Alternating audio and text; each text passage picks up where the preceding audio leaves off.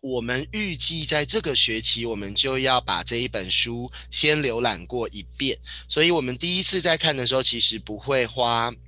呃，太多的时间一字一句的去看，所以会先挑一些我个人认为的重点。那当然过程当中，可能有的伙伴会发现，诶，有的内容其实你不是太了解，你想要提问，那都可以利用这边举手发言，或者你利用 Jandy 的呃重塑组织读书会的议题，那你留言，那我会再回应给你。好，那这一本书我们就进入到今天的读书会喽。好，我希望今天我能够准时十点，让大家可以去休息。重塑组织，它其实是一本还蛮厚的书。那那一本书，台湾没有引进，也就是如果你想要看中文版的话，呃，你可以就是买那个简体中文，就是中国大陆那边是有翻译。然后像我自己是买。呃，电子书就是从中国那边的电子书，那它的内容就会很完整。不过，我觉得对于我们来说，嗯，如果今天如果今天你想要在你的公司，或者你本身就是一个创业者或老板，你想要在你的企业引入青色组织的概念，就会比较推荐大家可以去读一下它原版的那一本书。那如果今天大家只是希望能够在家庭当中，呃，落实或者是运作一个青涩的家庭，那其实这一本书我自己觉得是还蛮够用的。好，那所以我们就从这一本叫做插图入门版开始。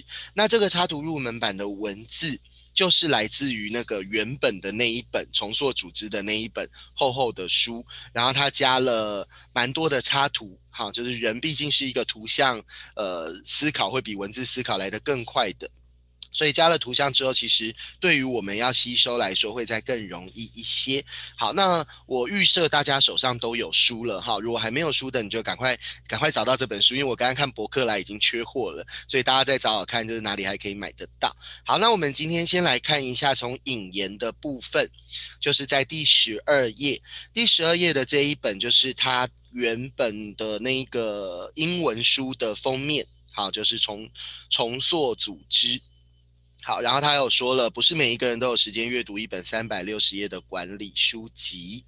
好，那这边大家就留给大家自己看一下哦。好，因为这一本书，我觉得它影响还蛮多的人，就是在全世界啦。其实有很多的组织、很多的学校，就是小到这种呃社团的团体啦，大到一间公司，都有因为《重塑组织》这本书而开始思考自己的组织文化跟组织再造。那我觉得，嗯，相对来说，我自己觉得台湾有点可惜的，就是在这方面的资讯，反而相对的不。是那么的呃流行，就是嗯呃像假假设现在大家如果有工作的嘛，你们到。公司，你去问同事说，你有没有听过重塑组织，或者你有没有听过青色组织？那应该你问十个，应该十个都告诉你没有。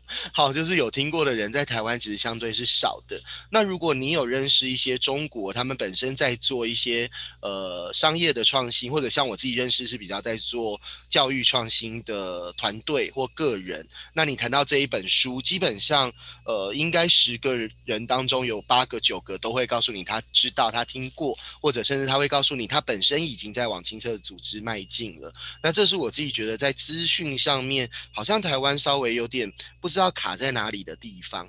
这样子，好，呃，有伙伴在问哦，这一个读书会我没有设助教，诶，还是我们哪一位老师，你可以帮我当一下助教？就是回到 Jandy 的公告，然后，然后你可以帮我加。把它加到那个重塑组织读书会的议题，不然我好像需要一直分心。然后那个文林老师今天那个身体不舒服，所以他现在在休息当中，我也没办法请他帮忙。所以苏菲老师可以帮忙是吗？可以，好。好，那麻烦你帮忙一下。OK，好的。好。那如果大家的呃，就是有幸福学院的伙伴，就是现阶段我们还没有对外开放啦，所以如果你呃，比如说你的你的老公、你的老婆，他想要一起学习的话，那可以邀请他一起加入，这个是没有问题的哈。好，那前言的部分，我们再进入到第十四页。好，第十四页呢，因为它可以让我们透过图像的方式，我们可以蛮快速的可以阅读这一本书。那这一本书并不是一个创新的新的概念，就是这一个作者其实他是研究全世界的各种各种组织文化之后，然后他也引用了另外一个作者对于呃组织用颜色的方式，所以他其实本身是做了一个融会贯通啦，也就是他想要谈的就是这个青色组织并不是他自己所发明的，好，所以这个大家理解一下，就是说这个概念其实在全世界有蛮多的。的人或蛮多的团体，其实都有在运用当中。好，然后第十五页就留给大家看一下。那他有稍微说明一下他是怎么去筛选他的研究，就是这个作者其实他本身是一个呃三年，然后找了大概五十个不同行业、不同地区的组织，然后他。呃，要求的条件就是，无论是盈利组织或非盈利组织，也不管产业，但它至少需要运作了五年，有一百名员工以上，然后有大量的管理实务跟青色的概念是相同的。好，所以他想要告诉我们的，就是在这个嗯运作的这一本书的背后，其实是有蛮扎实的根据。哈，好，那我们就进到第一个。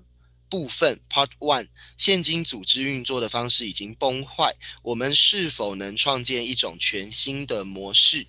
那我们就要进到第十八页。呃，那如果大家之前有来参与我们跟翻滚海狸工作室一起合办的青色组织工作坊，那对于第一章应该就不会太陌生了。那所以我们今天应该可以呃很完整的把第一章做一个完整的导读。所以我们现在进入到第十八页。那现在多数的组织，好，就是包括了公司，包括了学校，甚至包括家庭。好，其实都发生了蛮多的状况，而这个状况呢，其实我我相信很多组织的领导人，其实都会发现它好像有一点难解，因为它往往是一个根深蒂固的文化的问题，哈，比如说这种很多很多层次的这种要怎么讲呢？呃。这种叠床架屋式的纵向式的组织图、组织管理，然后或者就是呃有主管、有员工，主管上面小主管上面还有中主管，还有大主管嘛，就是这样一层接着一层的呃这种运作方式。好，那其实呃对于多数的组织来说会遇到一些困境，那只是它目前没有办法针对，因为它是一个文化性结构性的问题。好，所以。呃，包括现在的家庭也是一样，因为我我还是强调，我们的目的其实并不是放在。商业当然，我很鼓励大家能够运用在商业当中。那我们最主要的目的是我们有没有可能创建青色的家庭？那我自己运作青色组织其实已经有两年多的时间。就是我认识青色组织是在二零一八年的呃群岛大会，在中国的教育创新的一个大会上面。那认识了之后，我就把这个概念带回台湾，然后我也在可能非学校当中也开始做运作，因为那时候刚好是我们要从这个之前。的呃自学团，我们要转型成为现在的可能非学校，然后我就很期待自己能够在可能非学校创建出青色组织。那但是我必须要告诉大家，可能非学校目前还不是一个呃我认为达到青色组织的标准。我们目前大概就是在这个，待会我们应该会看到，就是在橙色跟绿色。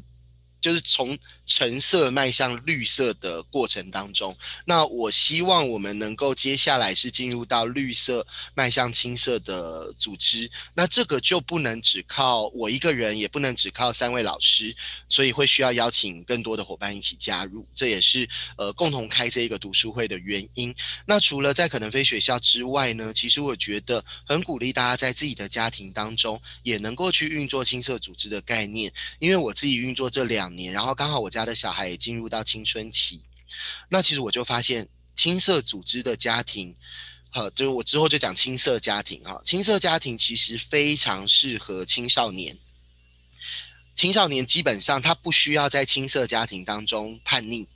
不需要有任何的这种，我们认为这种青少年好像会有的那种冲动啦、叛逆啊、矛盾啊，然后冲突啊，基本上是不用。好，所以换个角度，为什么青少年他需要叛逆？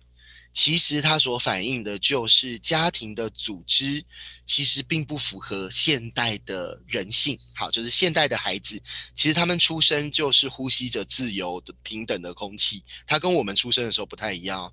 我们出生的时候，其实整个台湾的社会文化还是处于一种很紧绷、很那个呃戒严的前后嘛，哈，还是一种这种呃风声鹤唳的年代。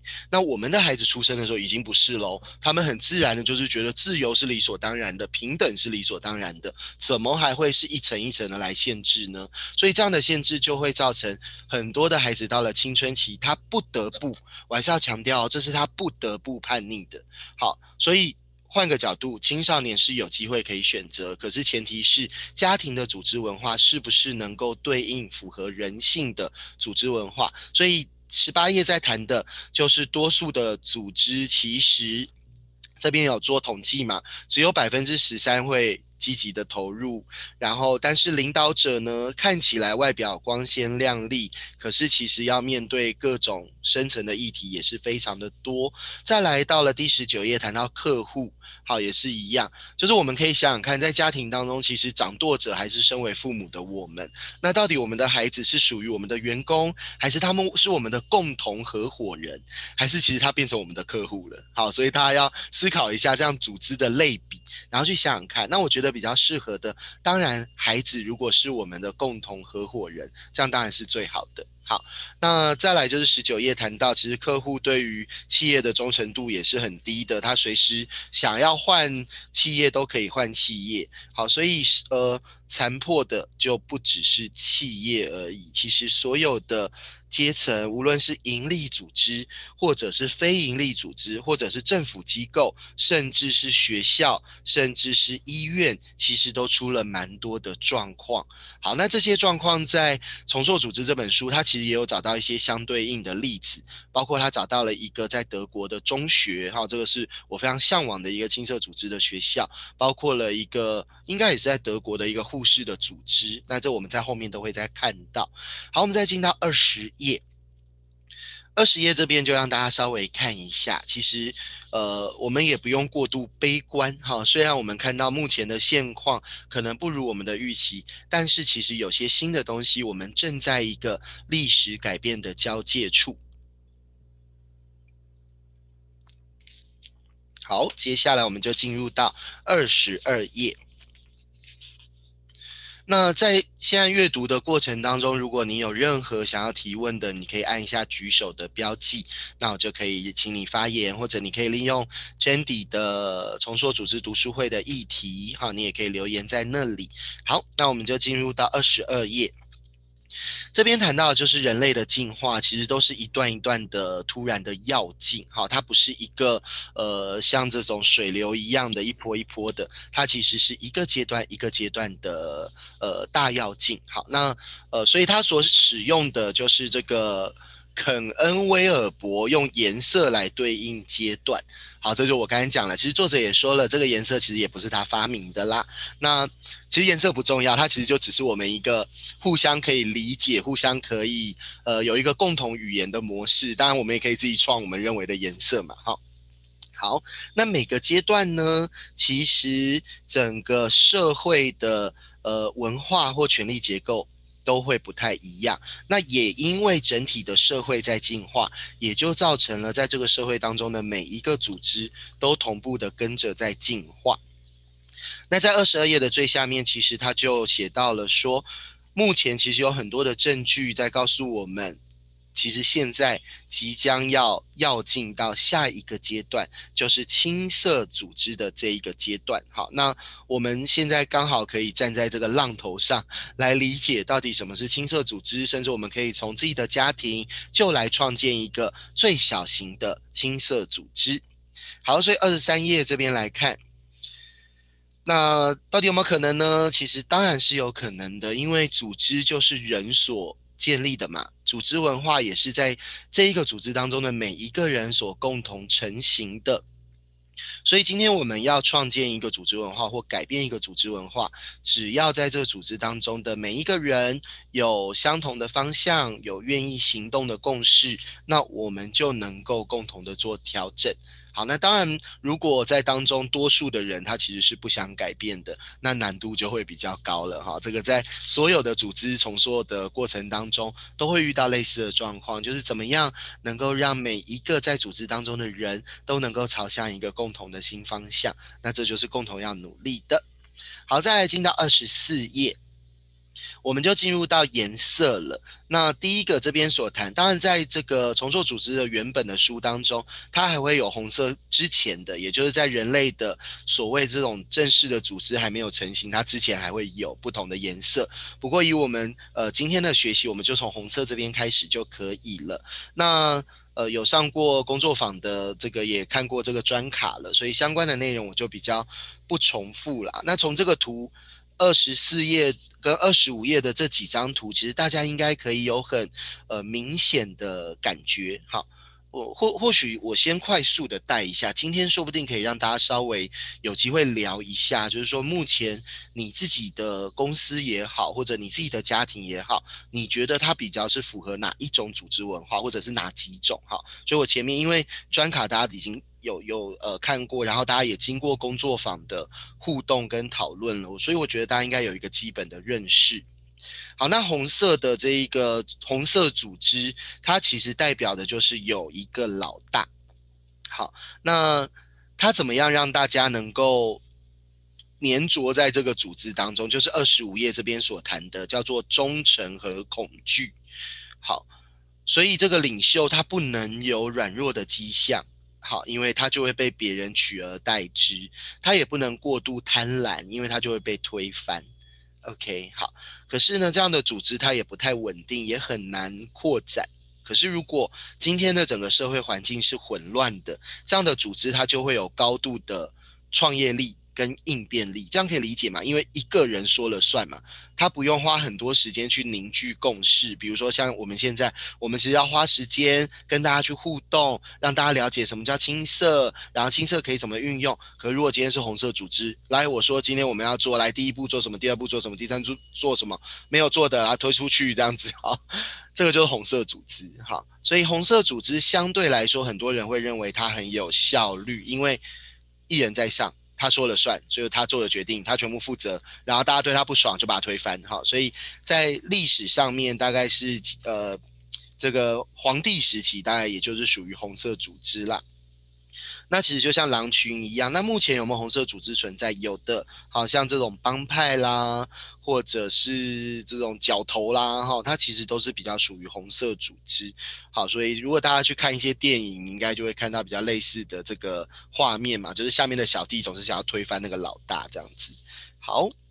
可是我觉得，除了在这个呃帮派之外，其实有的时候你会发现哦，现代的学校或多或少还存在，尤其是台湾的学校，或多或少还存在着红色组织的概念哈。比如说，我们我最近看到那个可能非学校有一个入学申请，那这妈妈当然是用一种求救的方式，因为她的小孩被很严严重的处罚，然后她希望能够离开学校，就问说我们这边有没有办法呃呃招收？那当然我们现阶段是没有名额可以开。放的，所以就只能婉拒。可是就能够理解说，其实现在还是有的老师把自己当做是红色组织的老大一样，诶，就是这个班就是就是他的，然后他说了算。然后如果你听从他的指令，哈，你就服从嘛，哈，忠诚，对不对？可是如果你没有符合他的期望，他就会让你恐惧。他怎么让你恐惧呢？用处罚的方式，用呃惩，用这种什么记点啦、记过啦，哈，这种让你恐惧。好，所以目前在学校还是存在的。好，那你说红色组织就不好吗？我们刚才有说了，它其实很有创业力，它也很有应变力。好。而且呢，它其实带来的是在人类历史上一个很重大的要进。刚刚有说，组织的所有的演化都是要进，也就是它有了一个分工，还有一个从上而下的权威。那当然，从现代的民主角度来看，你会觉得，哎，这个分工好像是就是至少门前雪式的分工，它不是一种合作式的分工，然后从上而下的好像不是权威，而是一种威权。好，所以从现在民主的角度回头去看，你就会发现，嗯，这个好像怪怪的。但我们想象一下，如果今天你是呃生活在北韩，或者以目前的中国大陆或多或少还是这样，那是不是就有一些哦，你就不太敢去说，不太敢去做，因为你必须。你你很害怕嘛？因为你会恐惧，你不知道你说了这些话，你是不是就被抓起来了？好，所以目前在世界的国家当中，也还是会看到红色的。好，再回到我们今天最重要要谈的就是家庭。现在台湾的家庭其实有非常大的部分还是红色组织哦。那家中的老大会是谁呢？呃，很多人会以为是爸爸。然后也有人说会是妈妈，但是后来我发现好像不一定。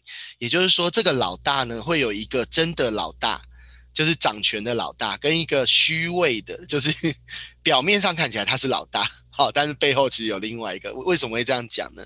我分享我经常看到的几种家庭的模式。那这个没有特别指定谁，所以大家呃，你要可以对号入座也可以，你不要对号入座也可以，因为这个是多数的观察。好多数的观察会发现，呃，妈妈会是这个家庭的老大，就是如果这家庭是一个红色组织，也就是妈妈说了算。但是往往所谓的经济大权是掌握在爸爸的手上，所以最后的那个幕后的老大，好，幕后的金主其实是爸爸。好，所以这是一种角度。然后也看过有另外的家庭。就是你会发现，那个大小事都是爸爸说了算，也就是小孩要做任何的决定之前，都必须要经过爸爸，或者爸爸随时都会去推翻那个决定。但是其实背后还有一个会去改变爸爸决定的，其实是妈妈。好，这个还蛮妙的哈，就是两个人其实轮流当老大。那也有看过，就是夫妻因为两个都想当老大，但是一山难容二虎，所以最后就就是离婚收场的。也有看过这样的红色家庭。那这个家庭目前就我自己的呃非正式的统计，其实在台湾算是蛮多的。好，所以呃如果你自己也发现了在家里面好像呃你是这个老大的身份，或者你的。配偶是老大的身份，那或许可以跟着我们一起做一下调整。那当然，现在最最 最不希望看到的、最怕看到的就是小孩变老大。好，这个也越来越多了，就是变成小皇帝呀。好，这个爸妈就呃呵护自己，然后呃什么都以小孩说了算这样子。那这很危险，因为对于这个小孩来说，他会认为全世界都应该要听他的。我我们现在看到有很多社会新闻，有很多的，好像也不是针对富二代，但是他们比较容易上新闻嘛，对不对？所以你看到这些新闻，像之前什么直播主啦，或者一些好所谓的这种二代的，那你会发现他的生活当中，他一直往红色组织这边走，他一直在养他周边的小弟们。然后把自己拱在最上面，可是真实的世界不一定是围绕着他旋转，所以很容易就造成他一不小心可能就会犯罪了，好或者就会呃，比如说去去把别人打到残废啊之类的，因为我你你不忠诚，你不对我忠诚，我就让你恐惧嘛，好，大概就是这样，就是棍子跟胡萝卜的概念就会在红色经常的出现。好，那。第一个红色组织，OK 吗？如果有任何的疑问，就在举手或者在用文字留言在真理上。那接下来我们就进入到第二十六页，这个是琥珀色。好，琥珀色虽然它看起来比较像咖啡色了，哈。对我们通常 不太不太习惯加一个琥珀色，就是我第一次在看重塑组织的时候，我以为它是用彩虹的颜色，后来才发现不是，原来它的第二个是所谓的琥珀色。那琥珀色在谈的是一种服从型。好，那你说，诶，刚才的红色不是也有服从吗？好，红色在服从的是人，服从的是老大，老大说了算。老大今天心情好，你做这个事可以；老大今天心情不好，你说这个事就不行，有没有？现在很多家庭还是这样哦。很多的孩子他感受的就是，就要看爸爸的心情好不好啊。心情好，我打电动可以打四小时；心情不好，我打电动打四分钟，他就一直念。好，我们也有小孩这样反应过。好，那琥珀色的服从是服从什么？他服从的是制度，服从的是法律。好，那目前以台湾来说，台湾的整个社会组织目前大概就是落在这个琥珀色。好，整个社会就是我们呃希望大家能够呃奉公守法。好，那这个就是琥珀色当中的这个世界观。那这个进化其实很重要。你看哦，它从原本好听一个人的命令，到后面可以不用，不是指。因为一个人不是因人设事，好，从人治已经进化到法治，所以在人类的组织，它是一个很大的要进。好，那呃，你应该也会发现，在可能非学校在谈的教育或教养，其实也包括了一些琥珀色的部分哦，包括什么？比如说有界限，有常规。好，但是我们会把人的把红色的部分尽量降低，也就是这个界限。原则上，它是一个嗯，真真的是很重要的界限嘛。就是说，你你如果让你自己不好，让别人就让这个团体不好，那当然你就失去了待在这个团体的权利嘛。那除了这个界限之外呢，其他的都是常规。好，那常规都是大家可以共同讨论的，所以他要去服从的，其实是大家共同集思广益出来的规律。那它跟法律不一样，法律其实是由一群人来制定，没有一条法律它能够照顾到所有的人，因为。这个社会的组织是庞大的嘛？光台湾就两千，现在已经两千四百万人了。你很难像一个可能非学校二十六人的学校，我们可以共同来讨论出每一条我们要执行的常规。所以这个是呃组织的大小其实也会影响。那回到家庭，其实家庭现在的成员更简单嘛，不是三个人就四个人就五个人，大概就是这样。所以家庭当中，我比较建议大家。可以制定的是常规，也就是大家都可以共同讨论、可以修改的。那修改的角度是为了自己可以好好的满足自己的需要，同时也能够好好的满足彼此的需要。好，所以这个前提还蛮重要的。所以他服从的就是大家所讨论出来。那家庭比较担心的就是一样，呃。如果前面比如说之前呃爸爸说了算啊，现在说好，爸爸就说那我们定家规。可是这个家规呢，很多时候还有人用弟子规的，有没有？好，用这些什么规什么规，它其实就是法律，而且这个法律它有时候还是一些莫名其妙的法律，它没有与时俱进。好，所以这样的孩子他就不见得会愿意去服从。这样可以理解吗？好，那现阶段的。组织当中，什么是最明显的？就是军队啦，或者像现在，呃，有的教会。这个我要讲有的，是因为我也知道有还蛮那个平等开放式的教会有的，但是我也有认识有的朋友，他所参加的教会那个。组织阶级是非常明确的，而且你不能够逾越的。其实也不是只有教会，其实佛教也有，就各种宗教其实都有。就是你会看到现在的宗教其实还蛮多元组织的。你会看到有的宗教是红色，你也会看到有琥珀色，待会后面你会看到有其他的颜色。好。好，那呃，琥珀色的组织呢，它有两个很重要的突破。第一个就是这个流程它是可以复制的，也就是它不会因为一个皇帝死掉了，然后整个社会就大乱；不会因为一个帮派老大阵亡了，被抓进去了，然后整个帮派就要重新洗牌。好，所以它有一个可以复制的流程。那当然，坏处就是任何人都可以被取代。好，所以那个人的角色、人的重要性就开始往下降，那制度跟法律的重要性就开始往上升。然后第二个呢，就是稳定的组织架构。所以现在，如果你的公司的组织架构还是像二十七页的这样子，有上啊往下走的，那你现在的组织还是比较偏向琥珀色。那你也可以思考看看，现在你的家庭，你的家庭如果要请你画一张组织图，你会画的是二十七页这样的，还是你的家庭的组织已经扁平化了？扁平化的就是我们各司其职，但是我们的价值是平等的。好，所以大家可以思考看看。好，那也因为有琥珀色这样的组织，所以整个世界的文明它有办法进化。比如说这边提到了，可以把传教士派到地球的另外一端，可以建设灌溉系统，可以建设金字塔大教堂，呃，金字塔大教堂这样子。那这个是在红色组织是不可能做到的大型建设。好，那目前呢，很多的学校也还是琥珀色。好，呃，尤其是私立学校。对，私立学校因为它有一个很明确的目标，就是升学嘛。那这个升学的目标底下呢，它就会有各种的呃小虫头发好。然后袜子的颜色、鞋子的颜色、服装，好，这些小的地方都在要求。那更大的包括你的上课的坐姿啦、用餐的方式啊等等，它都会有一个相对的规范，所以就有点像军队。好，就是军队大概就是这样的模式。那目前。呃，各级学校都有，也不是只有大学，就是各级学校都有。就是你只要想看到说它的组织图是比较像二十七页这样的组织图，那这个组织文化就还保有了琥珀色的组织在当中。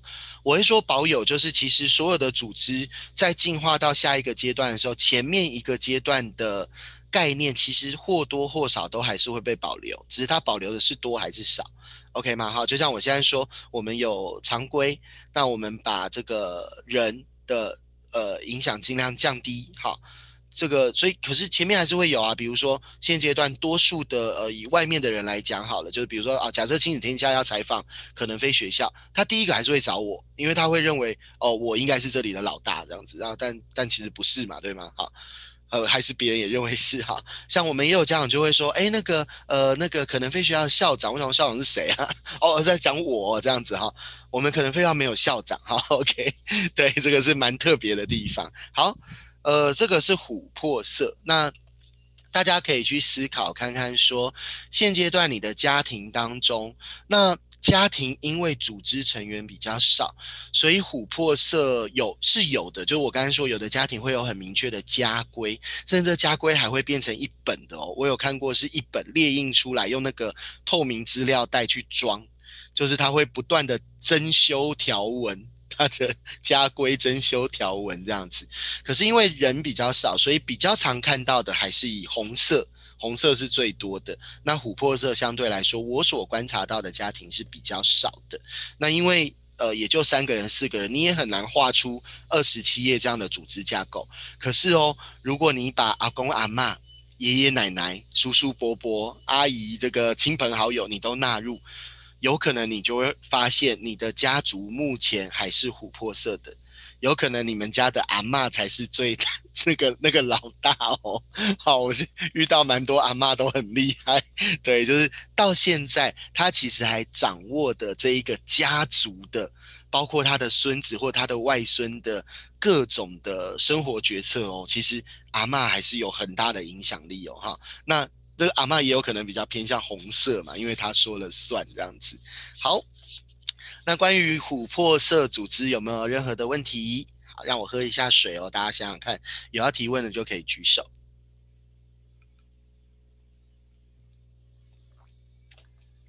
好，那没有看到举手，我们就进入到第三个阶段，也就是橙色，哈，或者有人会说是橘色。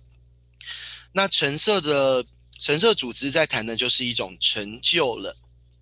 这个在人类的历史，就是从工业革命好进入了这一个橙色的世界观。那橙色的世界观对于目前全世界的呃企业也好，然后商业也好的影响。还有包括学学校哦，哈，因为公立学校就是在工业革命之后所在当年在两三百年前，当时最重要的教育创新就是创出了公立学校体制，在两三百年前，那只是这两三百年公立学校体制没有太大幅度的要进。它还是维持着两三百年前的那一个形态，可是整个社会其实又进入到下一个阶段了。所以为什么说目前的学校的制度、学校的体制，就有点像是我们开着后照、看着后照镜，然后再往前开车。好，这个是 Ken Robinson 所说的。好，因为我们一直在看着过去两三百年前的这个制度，然后我们期待着能够带着孩子迈向未来。好，只是这未来连我们自己都不知道未来会长成什么样子嘛。好，那所以这个橙色的世界观呢，它其实影响着现在还非常的重，甚至说目前的整个社会文化的主流都是跟橙色脱离不了关系。好，那橙色组织，呃，这边也有谈到嘛，哈，呃，这边让大家稍微看一下，这边谈到儿童心理学家皮亚杰做的实验，好，OK，就让大家看一下。好，那比较主要的还是来自于，呃，它不再是一个所谓的世袭的阶级。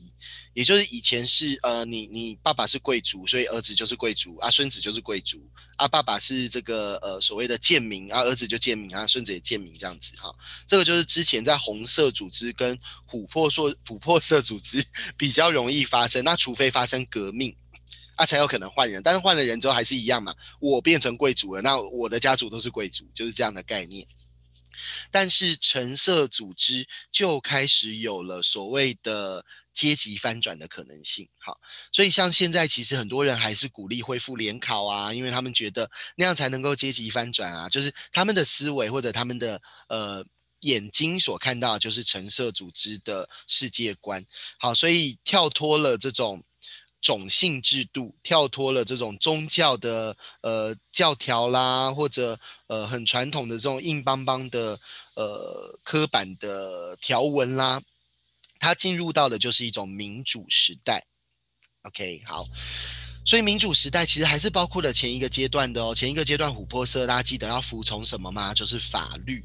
好，所以成就型的橙色组织当中也会包含着法律，但是它更强调的就是我们要往哪里迈进。那往哪里迈进？就是二十九页的，我要繁荣啦，我要进步啦，我要民主啊，好，各种目标就会出现了。好，那我们再进到三十页。好，那如果你想要知道一个成就型的橙色，它是一个怎么样的组织，你就看一下目前台湾的上市上柜的股票公司那个最大间的。好，比如说台积电啦，或者大家比较容易看到红海啦，哈，他们就会比较偏向是一个橙色组织。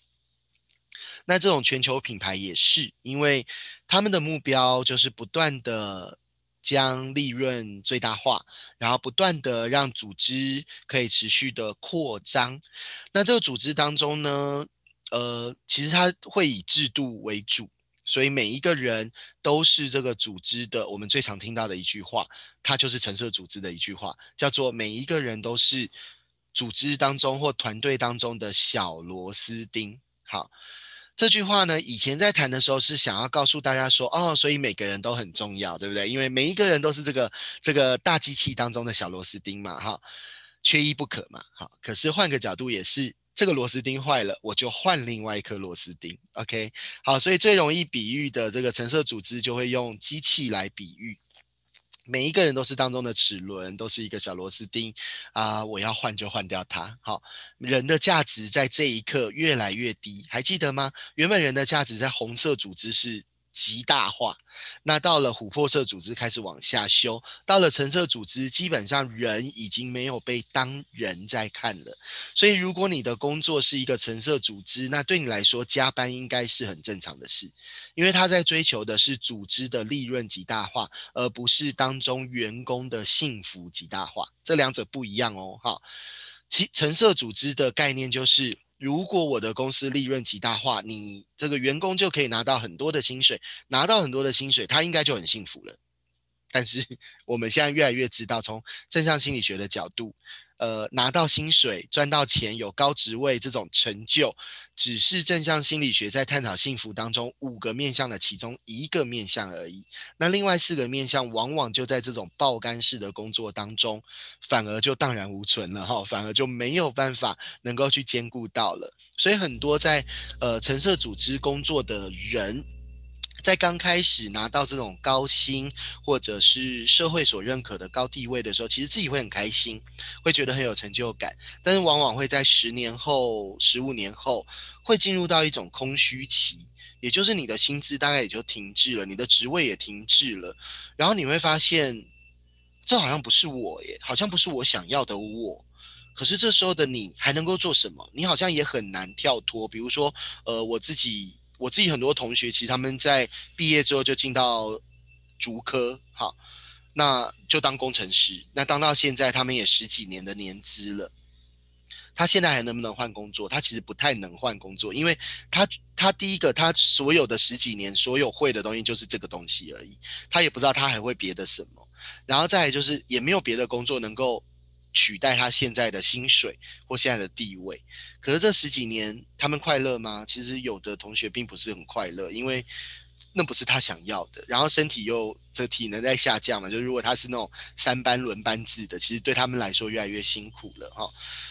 但是钱真的蛮多的嘛，房子就买的蛮大栋的这样子哈，所以呃，对橙色组织来讲一样嘛啊，你有没有房子啊、车子啊，然后那个千万豪宅啊、百万名车啊这种，也都是橙色组织或橙色组织的文化所形塑的。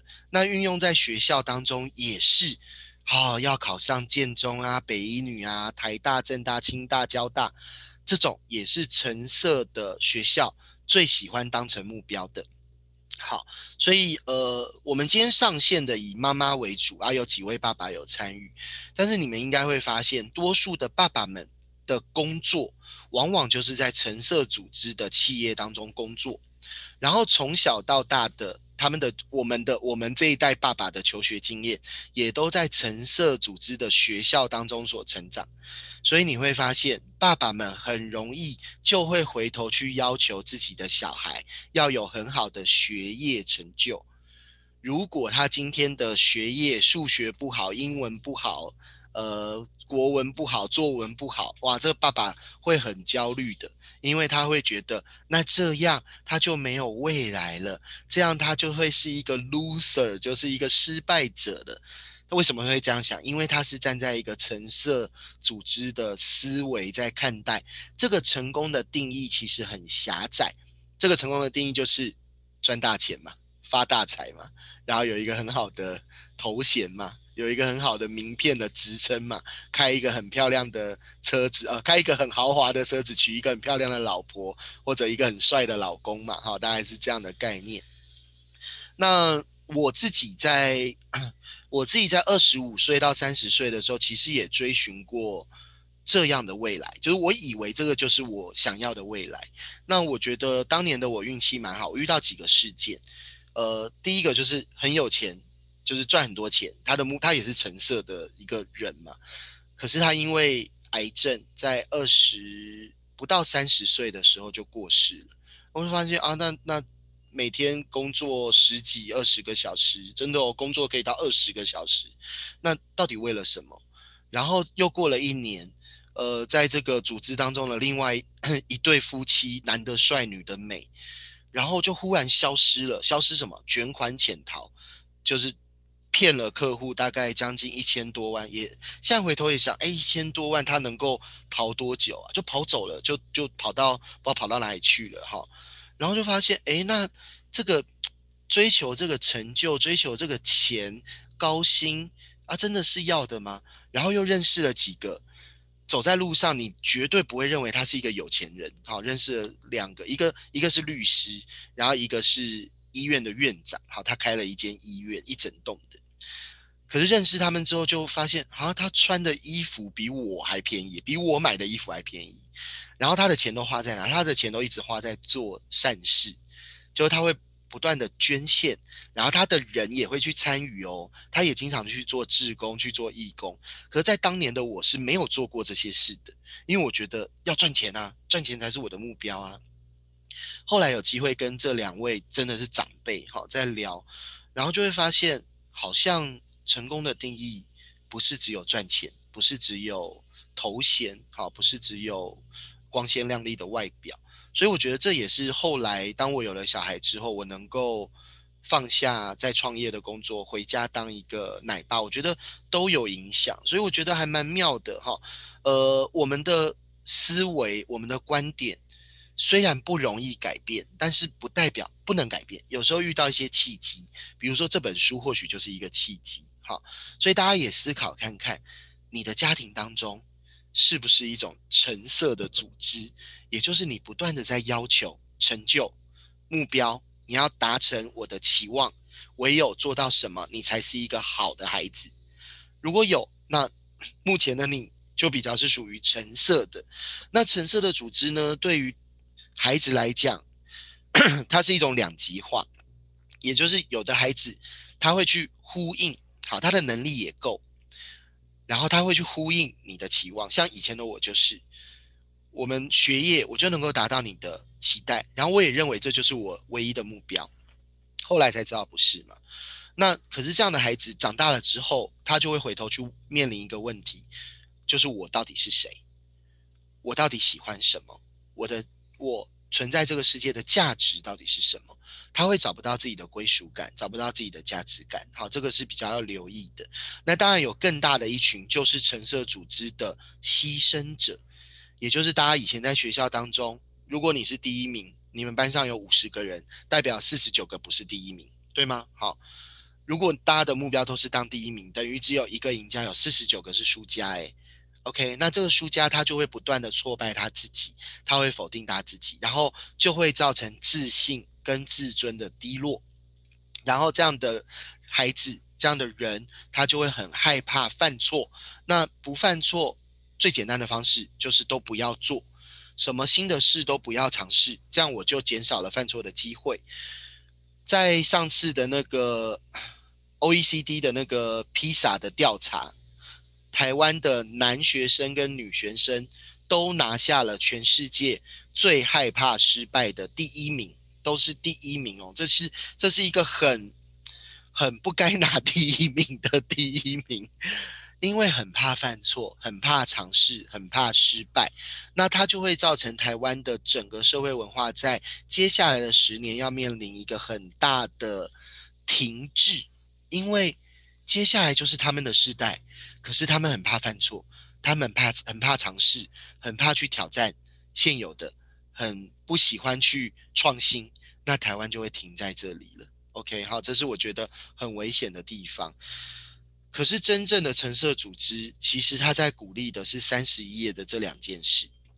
所以换个角度，我觉得台湾很多看起来是橙色组织的，其实它的。骨子里还停留在琥珀色，还停留在红色。比如说那一天我们在工作坊，我们自己在思考说，诶，像红海啊，就是就我们认识的红海，因为我自己没有在红海里面，但是从我们所呃看到的报章杂志，比如说红海或富士康，它的外表是一个橙色组织，因为它在追求利润极大化，它在追求呃这个企业的成就，可是它的内在呢，往往还是一个红色或者是琥珀色的组织。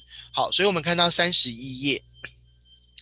其实这个橙色组织，它很强调的是创新。好，那我们就可以思考，像台积电，或者像大家知道的，像 Apple 啦、Google 啦，他们其实只要是市占率在呃全球前十位的，其实基本上他们都是属于橙色组织的范围，因为它鼓励的是创新。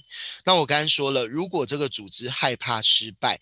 当中的人害怕失败，那就没有办法创新了。好，再第二个就是我们最近这两年也一直在谈的，叫做当责。好，那当责在台湾又又是一个全新的概念。好，虽然目前我已经有看到有一些企业开始引入了，可是多数的企业还是只强调负责，或者更多的企业强调的是卸责。好，也就是任何状况就是来是谁。是谁？是谁该负责？当你说这句话的时候，我们就正在做卸责的动作，也就是这不是我的责任哦，是别人该负责。那那个别人他也会说同样的话，所以最后你会发现都没有人要负责哈，他就更难进入到当责的角度。那当责从呃我自己的体会啦，我觉得一句话来解释，它是比负责在更负责。什么意思呢？负责有的时候就是把自己手上的任务做好。所以有点是就至少门前雪嘛，我自己做好就好了，好负责了。但是当责他还会去看一下，我能不能够多做什么，让我所在的组织，让我所在的团体更好一些。好，那。或者我做的事有没有让我所在的组织或团体更好一些？有的时候你很负责哦，但是你没有让你的组织当成。我举家庭的例子来讲好了，我们现在有非常多，我认识非常多负责的爸爸妈妈，他会帮小孩的生活打点的超好的，衣服弄得好好，制服都整。那个洗得干干净净、整整齐齐的，然后早餐、午餐、晚餐都料理得非常的丰富、非常的好吃。他是一个超负责的爸爸妈妈。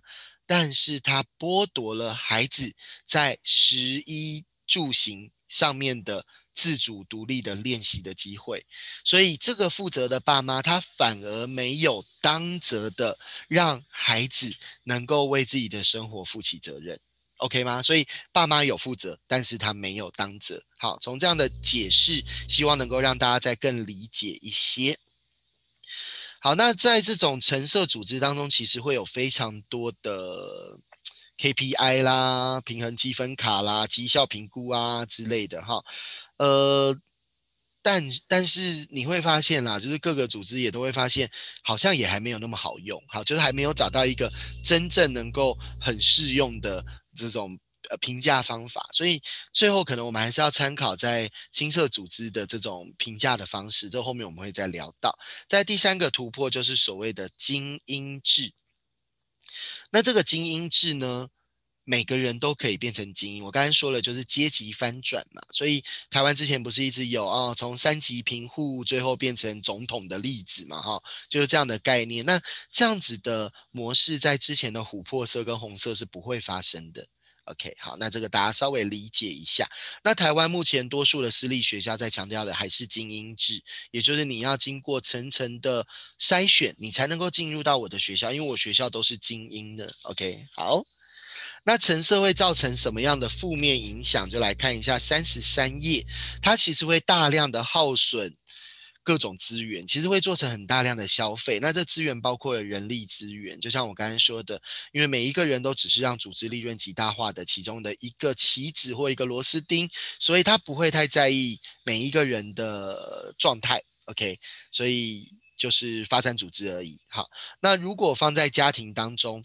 呃，橙色组织就是大家可以去看的那个影集，就是你的孩子不是你的孩子，哈，那个里面就是有非常多橙色家庭，OK，听得懂吗？哈，因为它有一个很明显的目标，你就是要考上某个学校，然后还有一个画面就是大家围着一个圆桌，然后说什么撑下去，撑下去，那个就是橙色组织最爱做的激励大会啊。对吗？哈，所以这个橙色家庭，我们之后有机会，那个之后的社团呢，我们可以再来聊一下。我觉得你的孩子不是你的孩子，很适合大家一起看，然后一起聊。好，那最后的三分钟，我们就要进入到绿色组织。那绿色组织在谈的是一种多元意识的世界观，也就是我们开始发现到橙色组织会大量的追求物质的满足，然后。纸醉金迷啦，然后他会不平等，好，然后呃彼此的连接会变得薄弱，因为我刚才说了，人的价值被大量的稀释了，每一个人都可以被取代了，好，所以绿色组织的发展。其实就是为了要修正橙色组织所带给世界的伤害，哈，也就是补不足啦，哈。每每一个发展有的时候都是这样嘛。我除了创新之外，我也会去改变前一个所造成不好的影响。所以包含了所谓的废除奴隶制啊、妇女解放、宗教自由等等，它其实都是一个绿色世界观的发起，哈。那新的隐喻叫做家庭，可是我要强调的就是，不是所有的家庭都是绿色的。哈，我刚才讲了，家庭其实红色为主，然后目前橙色的家庭也占了很大的部分。那为什么要说，呃，绿色的组织比喻是家庭呢？是因为人再次的变得重要了。橙色组织的人不重要，一点都不重要。但是绿色组织当中的人就很重要，社群就很重要，彼此的关心就很重要。所以家庭应该可以是一种绿色的组织啊，应该是要这样。那有什么样的突破呢？在三十五页，第一个就是赋权，也就是开始把琥珀色的那个一层一层的组织图，试着开始扁平化。好，如果你的公司目前也在谈扁平化组织，那有可能正在往绿色去走。可是还是要留意哦，有很多的组织是表面绿色，但是内在还是红色跟琥珀色哦。哈，大家可以想想看。对，那所以每一个呃每一个人都开始拥有了跟责任相符的权利，那这就是赋权的概念。再来第二个是以价值来驱动这一个组织往前走，而不再只是追求利润极大化，或者是市场占有率极大化哈，而是有一个共同的信念跟价值哈。所以这就是说，为什么可能非学校，我认为目前我们是一个比较偏向绿色组织。好，第一个我们有赋权给学生，赋权，呃，我我觉得还赋权给家长的比例还算比较少，但是赋权给学生的比例是很高的。那第二个就是我们以价值，我们的自立、共好、当责作为我们的价值来驱动整个可能非学校的文化。好，然后再来，他所追求的就不是股东的价值，而是当中的每一个人。好。呃，以以企业来说，就是员工、客户、供应商、社区等等。那以我们的角度来说，就是在当中的亲师生，我们每一个人的价值是不是都有得到足够的照顾？好，所以呃，可能非常目前比较偏向的是绿色，从橙色迈向绿色。好，那下面这边会有谈到啦，呃。很多的非营利组织、非政府组织或社会企业，你就比较容易看到绿色组织。哈，那我们再往三十六页来看，可是绿色组织重视人之后，就会产生了一个状况，也就是它会不会保留了橙色的或琥珀色的？层级制度，好，现在在谈三十六页，然后或者绿色组织，大家最担心的就叫做没有效率，好，像现在有的家庭，他开始，呃，从红色组织想要。进化到绿色或进化到青色，那一定会面临到一个挑战，就是你们需要开家庭会议。可是，在家庭会议当中，你会发现，就是有人不想开，就是有人不说话，就是有人不去面对问题、解决问题。为什么？因为对他来讲，他可能还带有红色组织的思维，他可能还带有琥珀色组织的思维，他可能还带有橙色组织的思维。哈，所以当一个家庭当中，每一个人都有不同。的信念跟价值观，那的确运作上会比较难，所以大家可以先一起呃共同共读这一本，这一本我觉得小学以上就可以看，因为看图嘛哈。然后上次的工作坊让我发现，很多学生的想法比大人还要更透彻，就是对于这种组织的架构啊或进化，对他们来讲这习以为常啊。然后对我们来讲，我们还要去想，哎，对绿色组织是什么？它代表的是什么？它的价值是什么？有的小孩都不用想，他很直觉就会反映出来。好，好。但是我们要保留，就是绿色组织很重要的。刚刚说了父权的概念，然后家庭的共同价值观是什么？我们要讨论的就不是家规，而是我们这个家共同的信念是什么？我们有没有想要一起迈向幸福？那我们家又怎么去定义幸福？这个都是你可以跟孩子一起去聊的，好，都呃去赚钱是幸福吗？爸爸每天都要加班，加班到晚上七八点，这是幸福吗？还是如果我们的收入少一点，但是我们相处的时间多一点，还是我们相处的时间是真正的相处，而不是呃你做你的事，我花我的手机的相处，这个都是可以讨论。绿色组织会花蛮多时间做对话。可是怎么样是一个有效率的对话？这个是绿色组织都需要不断的去理清。好像我们自己这个呃，可能幸福学院我们的内部会议，好，我们现在内部会议我们一直努力朝向青色在走，但是我们有一个一直没有解决，就是我们每一次开会都会超时，或者像现在上课也超时，有没有哈？时间这个真的是我们很大的 挑战。好，三十七页这边呢，你会发现在面对。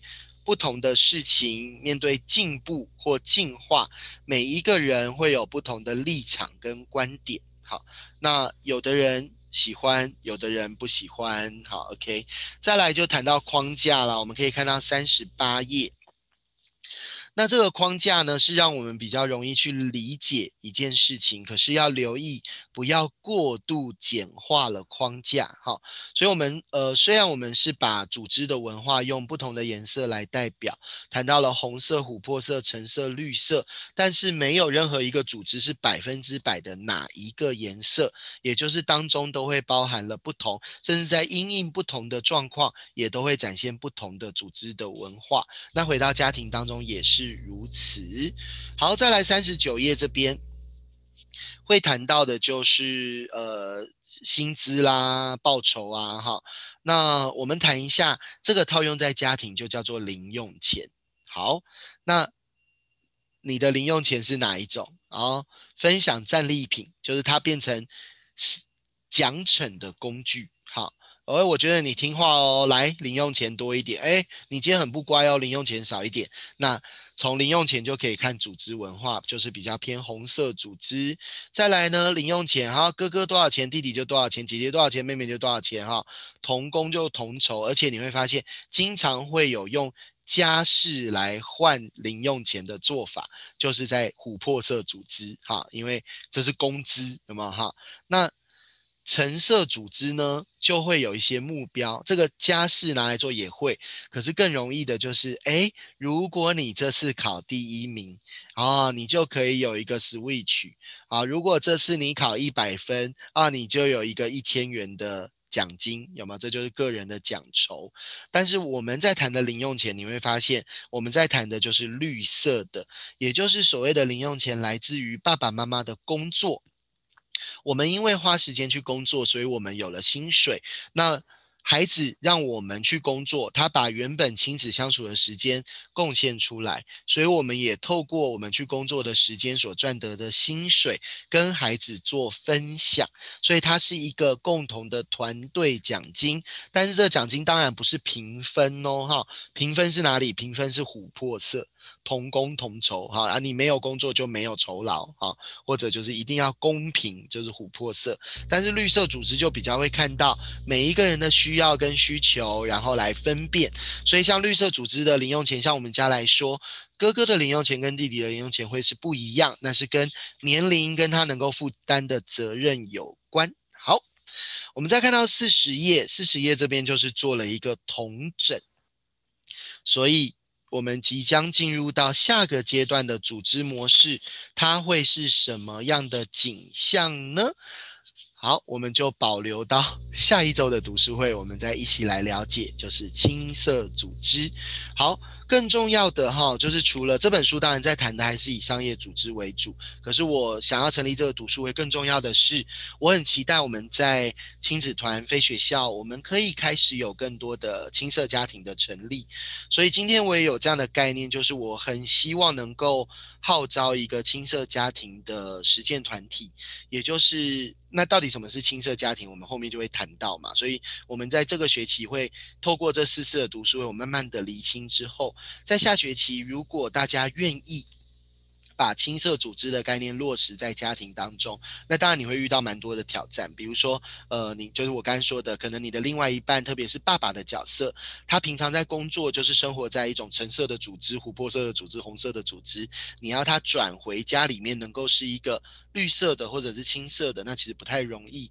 或者我们从小到大的成长经验也都不是一种青色组织，所以就会面临到很多价值观的拉扯，然后会有很多的疑问。那我希望成立一个青色家庭的团队，好，就是我们大家一起共同的来把我们的家庭建构成青色家庭，然后我们再让这一个涟漪扩散出去。好，这是我自己的期待。那也邀请大家可以跟着我们一起努力。